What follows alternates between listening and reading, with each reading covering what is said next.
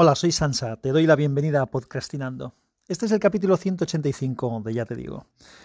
¿Y qué te digo? Pues que el otro día fui a ponerme un reloj. Mm, ya he dicho en alguna ocasión que a mí me gustan los relojes y siempre llevo reloj o intento llevar siempre reloj, excepto alguna rara excepción de día. Y no me iba a poner un smartwatch, sino que me iba a poner un reloj normal de los que tengo. No tengo muchos tampoco, pero bueno, iba a coger uno de ellos pero no tenía pilas. Cosa que me di cuenta más tarde porque se dio la casualidad de que cuando cogí el reloj y me lo puse, la hora que marcaba era la hora que, correspondía. Ya en el avión, porque me iba de viaje, observé que, que, no, que la hora ya no era la que tenía que ser, ni el día era el que tenía que ser. Se había quedado sin pilas.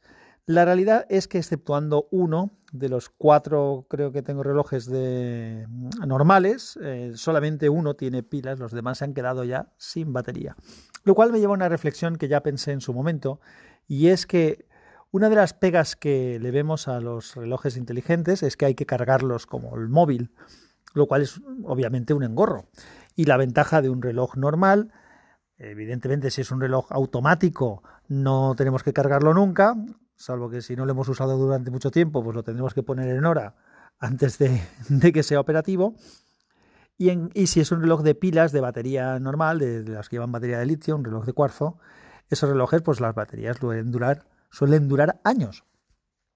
Pero eh, la realidad es que cuando esa batería muere, cuando el reloj se queda sin pilas, es algo inútil, salvo que tengas pilas en casa y sepas cambiarlas o lo lleves a un relojero.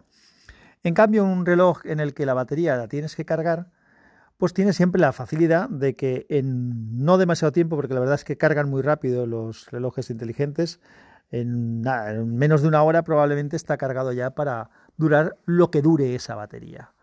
Un día en el peor de los casos, un par de días en muchos casos, y según el tipo de reloj que tengas, pues a veces puede ser una semana, como mi Pibel Steel, o varias semanas, casi un mes, como el Amafit eh, de, de, mi mujer, o hay algún otro modelo que creo que dura incluso, incluso más. Pero la realidad es esa que, aun siendo un equipo dependiente de tenerlo que cargar, es un equipo que una vez se te ha quedado sin batería, siempre tienes la posibilidad de, cargarlo, ponerlo un ratito y ya está operativo otra vez. Y en cambio el reloj normal, el reloj tradicional, salvo que sea automático, no tienes esa, esa opción. Tienes que, bueno, si es de cuerda, que ya hay pocos de cuerda, le puedes dar cuerda. Pero si es un reloj de cuarzo y se te acaba la pila, pues eh, hasta que vayas, probablemente hasta que lo lleves a un sitio que te lo sepa, te la cambien, no, no lo vas a poder utilizar, como tengo yo ahora mismo, tres relojes eh, que no sirven más que para mirarlos si, si quieres. Pues esto es lo que te quería contar. Y alrededor de esto te cuento una anécdota que me ha pasado hoy relacionada con el tiempo.